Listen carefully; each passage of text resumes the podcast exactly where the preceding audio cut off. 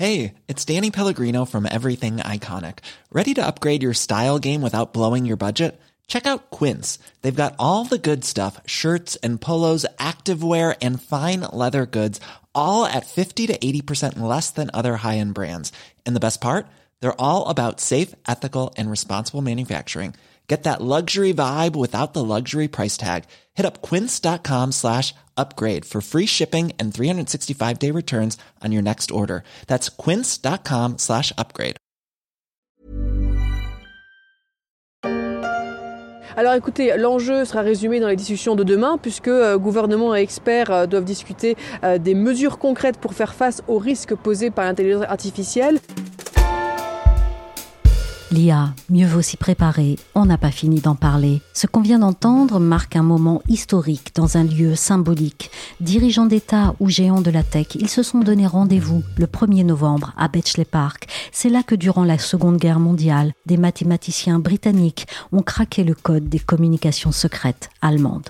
L'objet cette fois était le sommet international sur l'intelligence artificielle et première mondiale. La Chine, les États-Unis, l'Union européenne ainsi qu'une vingtaine de pays ont signé une déclaration pour un développement sûr de cette technologie. Ses capacités sont autant prometteuses que vertigineuses. Elle affine les frontières entre réel et virtuel. Et ça, ça n'a pas échappé aux fraudeurs.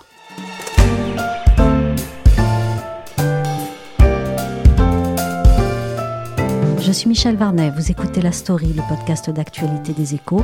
La Story est disponible sur toutes les plateformes de podcast et de streaming.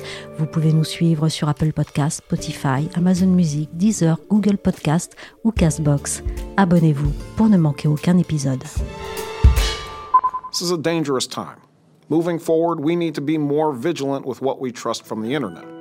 S'il y a encore un an, il fallait plusieurs heures d'enregistrement audio pour cloner une voix, aujourd'hui, les algorithmes d'intelligence artificielle imitent n'importe quelle voix en seulement quelques minutes. Et encore, cette vidéo de France 24 date d'il y a trois ans. Je pense qu'on peut parler aujourd'hui de quelques secondes. C'était pendant la dernière campagne présidentielle américaine, une élection à haut risque et sous le signe des deepfakes et de la viralité des réseaux sociaux. On est beaucoup à avoir été sidérés, à s'être ressenti, même brièvement, désarmés devant les supercheries que l'IA rend possible. Heureusement, si la machine apprend, nous aussi. Mais c'était le gros sujet. Les deepfakes dans le champ politique, on en a beaucoup parlé. Ce n'est pourtant pas le seul à être moissonné de la sorte par les malins ou les coquins. C'est vrai qu'il y a beaucoup de vidéos truquées sur Internet qui font euh, tenir à des personnalités politiques un discours qu'elles n'ont en fait jamais prononcé. Euh, dans ce cadre-là, le deepfake, il est utilisé pour propager de fausses informations ou décrédibiliser un adversaire. Rachel Cotte est éditrice web pour les services finances et marché des échos mais c'est un outil qui peut être détourné à des fins malveillantes dans une multitude de domaines finalement. Donc c'était assez logique qu'il finisse par être utilisé pour extorquer de l'argent également. Donc on a vu apparaître dernièrement une forme de fraude bancaire fondée sur cette technologie, la technologie du deepfake. Alors en pratique, pour faire simple, on a un individu qui va se faire passer pour un autre en générant sa voix et parfois même son apparence pour convaincre sa cible de lui transférer de l'argent et euh, ça permet donc de crédibiliser davantage la fraude par manipulation. Déjà eu des cas en France? Alors j'ai posé la question à Julien Lassalle, qui est le secrétaire de l'Observatoire de la sécurité des moyens de paiement. C'est une instance qui est rattachée à la Banque de France. Et il me disait que euh, l'institution avait été alertée sur quelques cas de tentatives de fraude au président avec le recours à des deepfakes. Donc on parle de fraude au président quand euh, un escroc contacte le service comptable d'une société en se faisant passer pour un de ses dirigeants et donc pour l'inciter également à effectuer des virements. Souvent pour y arriver, il prétexte une grosse urgence. En fait, on pourrait même dire que c'est une caractéristique commune à toutes les fraudes par manipulation, de mettre comme ça la victime sous pression, parce que euh, ça va l'empêcher finalement de se poser les bonnes questions. Tout l'enjeu finalement, c'est de susciter l'émotion, euh, la panique, pour la faire agir dans la précipitation. Donc pour revenir à la question, il y a eu quelques cas d'usage du deepfake en France pour ce type de fraude, mais ce sont des tentatives qui jusqu'à présent ont échoué. Par contre, il y a eu des cas réussis en Chine, euh, notamment avec des préjudices qui ont pu atteindre plusieurs centaines de milliers de dollars. La plus belle arnaque qu'il ait jamais mis au point a été de vous faire croire qu'il était vous. Mais ces fraudes au président dont vous parlez, on a appris à les voir venir, notamment à cause des approximations ou des erreurs qu'elles comportent. Qu'est-ce que change l'IA à ça? C'est vrai que la fraude au président en particulier, d'ailleurs, c'est quelque chose de plutôt connu en France. En tout cas, les entreprises sont assez sensibilisées au problème, au phénomène, et ça explique sûrement pourquoi les tentatives qui m'ont été rapportées ont échoué. Mais euh, les autorités sont quand même assez vigilantes parce que le recours à cette technologie, elle rend la fraude beaucoup plus crédible et à chaque étape du processus de fraude, en fait, certains escrocs utilisent même l'intelligence artificielle en amont de leur appel téléphonique. Donc, quand ils cherchent à recueillir des informations sur leurs victimes, en général, euh, ils se font passer pour des institutions reconnues pour envoyer des messages trompeurs qui vont mener ensuite vers des formulaires à remplir en ligne. Euh, c'est ce qu'on appelle du hameçonnage ou du phishing en anglais. Et justement, avec le perfectionnement de l'intelligence artificielle, les escrocs arrivent à générer des faux sites et des formulaires qui paraissent de plus en plus crédibles. Et ça, c'était pas vraiment le cas avant. Je pense que comme moi, tout le monde a déjà reçu euh, ce fameux SMS qui usurpe le nom de l'assurance maladie. Donc c'est un message qui demande de cliquer sur un lien puis de remplir ses coordonnées bancaires pour recevoir une nouvelle carte vitale. Euh, bah, pendant longtemps, ces messages-là, ils étaient plutôt mal écrits et quand on cliquait sur le lien, le graphisme il pouvait être assez douteux et c'est ce qui permettait justement à beaucoup de gens de pas tomber dans le panneau et de détecter la fraude assez facilement. Et bien justement avec l'IA, on arrive maintenant à générer des choses qui sont finalement beaucoup moins détectables. Mais tout le monde et n'importe qui ne peut pas mener une telle arnaque. Il faut des compétences, euh, surtout techniques, non? Alors dans tous les cas, je pense qu'il faut être un bon manipulateur et savoir mettre son empathie de côté pour y arriver. Et j'ose espérer que c'est pas quelque chose d'inné.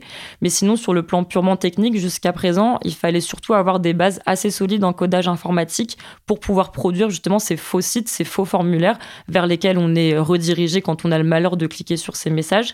Et avec les nouveaux outils de l'intelligence artificielle, ce type de fraude, il est accessible même à quelqu'un qui n'a pas ces notions de code parce qu'on a des programmes qui permettent de générer des documents et des pages sans aucune faute. Donc pour résumer, euh, des fraudeurs avec un niveau assez basique en informatique peuvent y arriver parce que la technologie permet de créer plus facilement des logiciels malveillants pour justement tromper les victimes. Ils ont lancé le hack dans une machine virtuelle, il faut que j'isole leur API et que je démarre l'host. Ça veut dire quoi? Ça prend à peu près 30 secondes, d'accord par quelle technique les fraudeurs resserrent-ils leur NAS bah, J'ai dit que la tâche était facilitée par l'IA, mais ils sont aussi aidés par la masse d'informations qui sont déjà disponibles sur nous en ligne. Euh, les escrocs collectent des données très précieuses en fouillant sur les réseaux sociaux de leurs victimes. Ça va en quelque sorte leur servir de base. Nos réseaux sociaux les aident aussi à générer des deepfakes parce qu'il leur suffit de récupérer un échantillon de voix de quelques secondes seulement. Et là encore, c'est quelque chose qui est trouvable assez facilement en ligne, surtout si on vise une personne qui est particulièrement active sur les réseaux sociaux ou même euh, une personne publique qui va du coup souvent prendre la parole publiquement. Jusqu'où les fraudeurs peuvent-ils aller avec l'IA et sur quoi peut s'exercer la vigilance des banques bah, L'intelligence artificielle, elle permet aussi d'ouvrir des comptes bancaires sous de fausses identités parce que les faussaires arrivent à duper plus facilement les logiciels de contrôle d'identité des banques. Euh, ces comptes-là, ils leur permettent ensuite de contracter des crédits à la consommation, par exemple, qu'ils ne vont jamais rembourser. Et d'ailleurs, les victimes de cette usurpation d'identité, souvent, elles se retrouvent fichées à la Banque de France, donc c'est un enfer pour elles. Dans ce cas-là, l'enjeu pour les banques, c'est de se doter de systèmes plus robustes pour détecter ces fraudes, justement. Sauf que les escrocs, souvent ont tendance à se reporter sur les banques qui sont moins bien dotées, qui ont des contrôles plus souples. Ces escrocs sont très forts. Ils savent tout de vous, vos numéros de téléphone, vos adresses e-mail, vos prénoms, vos noms de famille. Et la manipulation, elle commence là. On vous donne une bride d'informations et finalement, après, c'est vous qui faites tout le travail. Pour les banques, c'est une nouvelle euh, bataille qui s'ouvre Bah oui, comme à chaque fois qu'une nouvelle euh, technique de fraude apparaît, les banques, elles doivent s'armer pour y faire face et elles doivent mener des campagnes aussi pour sensibiliser, alerter leurs clients. Car pour eux, le préjudice, il peut vraiment être énorme. Et puis d'ailleurs, les fraudeurs visent les riches comme les pauvres. On a pu lire des témoignages de personnes qui ont vu leur compte bancaire entièrement vidé et le problème pour les, pour les banques, justement, c'est que les escrocs ont toujours un temps d'avance sur elles. C'est elles qui doivent s'adapter finalement aux fraudeurs. Dernièrement, par exemple, elles ont dû mettre en garde leurs clients contre la fraude aux conseillers bancaires. Donc ça consiste à se faire passer pour un agent de la banque de la victime pour l'inciter à valider des opérations frauduleuses. Et pour être plus crédible, certains arrivaient même à usurper le numéro de l'établissement bancaire de la victime. Donc demain, on peut aussi imaginer que les banques devront nous alerter sur ceux qui usurpent la voix ou l'apparence d'un proche pour essayer de nous soutenir de l'argent. On pourrait essayer de faire la même chose pour détecter des fraudes bancaires. Par exemple, acheter un café à Starbucks égale pas fraude, utiliser 10 fois sa carte en moins de 1 minute égale fraude. Cependant, en faisant ça, on s'expose à un grave danger, car notre modèle n'apprend à reconnaître que les fraudes du passé. Un conseil avisé pour détecter une fraude bancaire de Machine Learnia, une chaîne YouTube dédiée au machine learning. C'est vrai qu'on est toujours mieux armé pour se protéger des erreurs du passé que de celles du futur. C'est d'une logique imparable. Pourtant, dans la banque, c'est primordial d'anticiper afin de préserver la confiance entre l'établissement et ses clients qui est au cœur de l'activité financière. Mais dans l'IA, comme dans d'autres méthodes, ce qui sert aux voleurs peut aussi servir aux gendarmes, comme nous l'explique Romain Guignot, qui couvre les banques au service finance des échos. Oui, bien sûr. les banques ont, déjà commencé à s'équiper euh, depuis quelques années avec des solutions d'intelligence artificielle. La lutte contre la fraude, il faut savoir que c'est une vraie obligation pour les banques. Les autorités financières, les, superviseurs comme la Banque Centrale Européenne ou, la Banque de France suivent cela de très près, car il s'agit à la fois de, protéger les citoyens et les clients des banques des, éventuelles arnaques, et puis pour les banques, lutter efficacement contre la fraude, c'est aussi un moyen d'éviter de perdre de l'argent. Donc ces dernières années, ces banques ont, beaucoup investi en renforçant les contrôles euh, et les équipes en interne, et puis en utilisant l'intelligence artificielle qui permet d'être plus efficace dans cette traque euh, contre les fraudeurs. Et ça, c'est nouveau dans la banque? Ce n'est pas nouveau dans la banque, hein. il faut le savoir. On la retrouve par exemple dans les outils de, relations clients, les, chatbots, vous savez, ces robots qui, répondent aux questions basiques des clients sur les sites ou sur, le, ou sur les, applications bancaires, ou encore les callbots, c'est la même chose mais, mais par téléphone. Et donc les logiciels d'intelligence artificielle, ils aident aussi à mieux gérer les risques en traitant toutes les montagnes de données euh, dont disposent les banques. Par exemple, euh, chez Société Générale, ce sont déjà quelque chose comme 300 cas d'usage qui ont été identifiés avec de l'IA. Donc c'est quand même assez important. Donc effectivement, il y a déjà beaucoup de choses qui est faites et qui existent déjà dans les banques avec, avec l'IA. En pratique, ChatGPT est donc une boîte de dialogue entre l'utilisateur et un robot, un chatbot, diminutif de chat et robot. ChatGPT est capable de raisonner sur des problèmes complexes, démonstration mathématiques, rédaction de contrats, création de programmes informatiques, composition de poésie, d'histoire, de synthèse de texte, de traduction. Si l'on en croit la vidéo qu'on vient d'entendre, ChatGPT dont on parle tant, c'est presque tout faire. Est-ce que dans la banque aussi, le robot conversationnel a fait son entrée L'arrivée de, ChatGPT, euh, donc qui utilise ce qu'on appelle euh, l'intelligence artificielle générative, ça permet effectivement d'accélérer l'utilisation de ces, nouvelles technologies. Donc ChatGPT, on en a beaucoup parlé effectivement en, cette année. C'est une intelligence artificielle qui existe déjà depuis quelques temps, mais qui a été vraiment popularisée par ce logiciel. Et là aussi, effectivement, dans les banques, il y a des nouveaux usages qui, qui sont testés. C'est plutôt pour l'instant dans les banques étrangères, par exemple aux États-Unis. Donc la banque JP Morgan, qui est un peu la principale euh, banque américaine, elle se sert de la puissance de, cet outil de ChatGPT pour aider ses traders dans leur choix d'investissement. Par exemple, à anticiper euh, les décisions qui pourraient être prises par les banques centrales sur, euh, sur la fixation des taux et donc, ça la permet de faire des, choix. Alors, est-ce qu'ils sont bons ou mauvais? En tout cas, ça permet d'anticiper. Et puis, il y a également un exemple euh, en Corée, dans les banques coréennes, où des groupes qui sont en train de tester des super conseillers virtuels, donc qui sont dopés à, à ChatGPT, enfin, ou en tout cas à l'intelligence artificielle générative, et qui permettent donc d'être encore plus performants que les robots dont on a parlé euh, et qu'on voit, nous, sur, sur nos applis ou sur nos sites bancaires. Pourquoi n'est-il pas davantage utilisé en France? Est-ce qu'il y a une certaine prudence par rapport à ChatGPT? Oui, il y a de la prudence, euh, c'est vrai, et, c'est notamment encore plus vrai dans les banques françaises. Premièrement, et on l'a déjà expliqué, c'est effectivement parce que les cas d'usage euh, avec de l'IA classique sont déjà nombreux, ils permettent déjà de faire, de faire beaucoup de choses. Il ne s'agit pas forcément de faire plus d'intelligence artificielle pour, euh, pour se faire plaisir. Il faut qu'il y ait une vraie utilité. Et deuxièmement, il y a aussi un sujet de protection des données et de sécurité des données, puisque la sécurité euh, dans la banque, ben, c'est essentiel. Et donc, quand on fait ces, expériences-là, quand on teste ces, cas d'usage, il faut vraiment s'assurer, par exemple, qu'on a un espace de travail hermétique dans lequel on peut expérimenter de nouveaux usages avec, euh, avec l'IA, sans craindre une fuite de données, qui serait vraiment dramatique pour, pour la banque. Et donc, c'est vrai que c'est pas forcément facile toujours de travailler avec des technologies d'origine euh, étrangère comme ChatGPT, parce qu'on a, voilà, un problème de, souveraineté et de protection des données. Mais les banques, bien sûr, regardent, regardent tous ces, nouveaux outils euh, d'intelligence artificielle générative, euh, ChatGPT et d'autres. Et effectivement, un peu partout, quand on, quand on demande aux banques, il y a des expérimentations qui sont en cours. Depuis la mise en place des dispositifs d'authentification forte pour sécuriser les paiements en ligne, le risque de fraude sur Internet a chuté à un niveau historiquement bas. Malheureusement, les fraudeurs n'ont visiblement pas dit leur dernier mot. Revenons aux fraudes et aux moyens de lutter contre. Celles aux moyens de paiement notamment, déjà Romain, ça représente combien? Alors ça représente beaucoup d'argent, puisqu'en 2022, la, fraude aux moyens de paiement euh, s'élevait donc en France à 1 milliard 200 millions d'euros. C'est quand même beaucoup d'argent. Au total, c'était euh, un peu plus de, de 7 millions 200 000 opérations frauduleuses qui avaient été recensées par les, autorités financières. C'était un peu moins qu'en 2021, c'était 4% de, de moins par rapport à ce qu'on avait vu l'année précédente, mais, c'est quand même un vrai, manque à gagner pour, les banques. Ce qui est assez étonnant, et moi ce que je trouve assez, remarquable, c'est que sur cette fraude moyen de paiement, dans un tiers des cas, en fait, il s'agit de fraudes sur les chèques, qui sont à moyen de paiement de moins en moins utilisés. Enfin, je sais pas vous, Michel, euh, si vous euh, rédigez régulièrement des chèques, mais c'est, bah, en tout cas, on en, on en, fait de, de, de, moins en moins, voilà, de par an. Pour les fraudeurs, c'est vraiment un moyen de paiement très apprécié. Ils ont des techniques toujours plus innovantes, même si c'est un quelque chose d'assez désuet, qui peut paraître désuet pour beaucoup de personnes.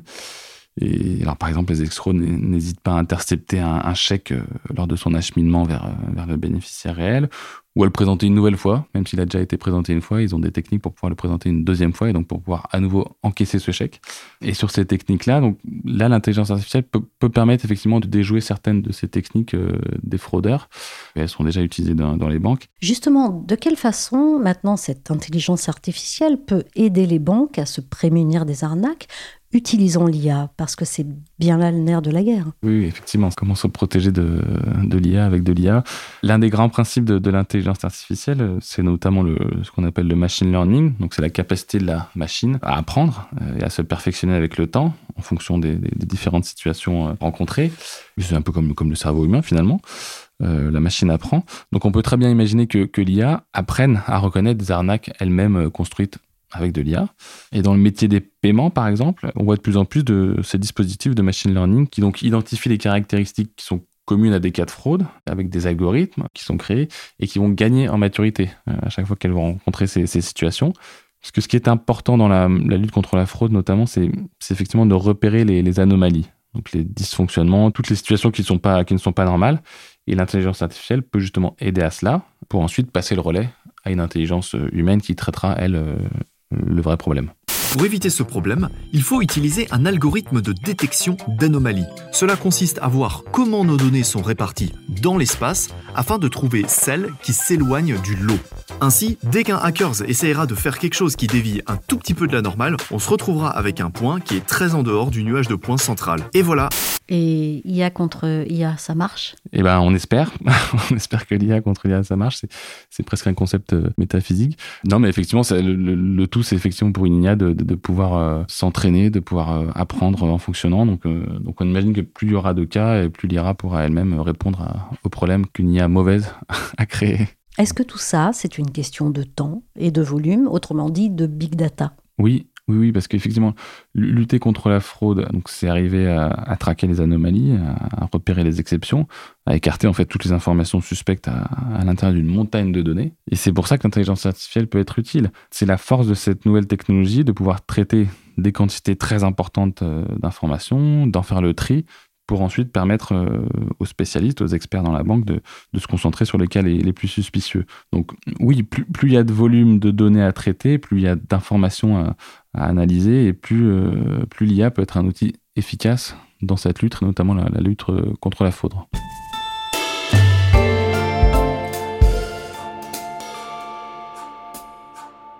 Est-ce que ce nouveau défi pour la banque crée en face un nouvel écosystème de start-up?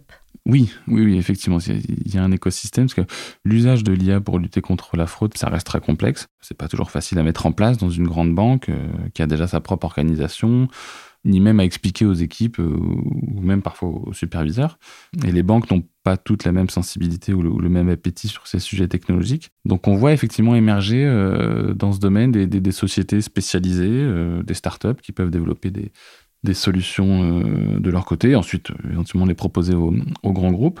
Euh, moi, j'avais rencontré récemment une, société qui s'appelle Blackwen, c'est une startup française qui développe des solutions de, scoring pour les établissements de crédit, donc euh, qui permet de, détecter de la fraude euh, grâce à des algorithmes d'analyse comportementale et donc de voir si voilà si, la demande par exemple la demande de, crédit est, réelle et, ne cache pas une, arnaque. Donc cette startup là travaille par exemple euh, déjà avec euh, BNP Paribas avec euh, Carrefour Bank avec avec RCI qui est la filiale bancaire du groupe Renault. Mais il y en a d'autres moi je ne les connais pas toutes mais effectivement il y, a, il y a effectivement un écosystème qui se met en place avec plusieurs startups plusieurs sociétés qui peuvent apporter des solutions intéressantes pour lutter contre la fraude et, et travailler notamment avec les banques. Et l'intelligence artificielle, est-ce qu'on pourrait au final la retrouver un peu partout dans la banque? Alors non, l'IA ne peut pas ne peut pas être partout.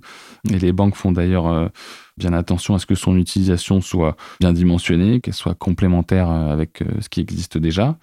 C'est un formidable outil, ça offre de très nombreuses capacités, des nouvelles capacités, ça peut faire gagner beaucoup de temps puisque dans la banque, et, peut-être encore plus que dans d'autres secteurs, effectivement, il y, a, encore beaucoup de tâches administratives, de très nombreux documents à traiter. Par exemple, même lorsqu'il s'agit de monter un dossier de crédit, un crédit immobilier, par exemple, ou, même une offre d'épargne, il y a, toujours, euh, voilà, il y a toujours des, des, tas de papiers à remplir, à signer, et même pour les banquiers, c'est compliqué, ça prend du temps.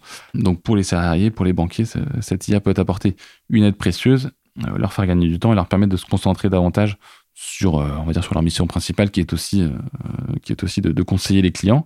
Mais ce n'est pas une baguette magique. Voilà, c'est ce que les, banques aiment, même s'y rappeler. L'IA ne va jamais remplacer le banquier. Après, voilà, on ne sait pas exactement ce que ce qu'elles peuvent faire et ce qu'elles veulent faire. Euh, vous savez que les banques sont encore assez assez discrètes. Et là aujourd'hui, on parlait surtout de la, du contre la fraude et elles aiment pas trop dévoiler leurs recettes. Qu'est-ce qu'elles mettent en place pour justement lutter contre la fraude? Donc on, imagine qu'il y en aura, il y en aura peut-être de plus en plus, mais mais ce sera pas la seule solution. Merci à Romain Guignot et à Rachel Cotte du service Finance et Marché des Échos. La story s'est terminée pour aujourd'hui. Cet épisode a été réalisé par Nicolas Jean.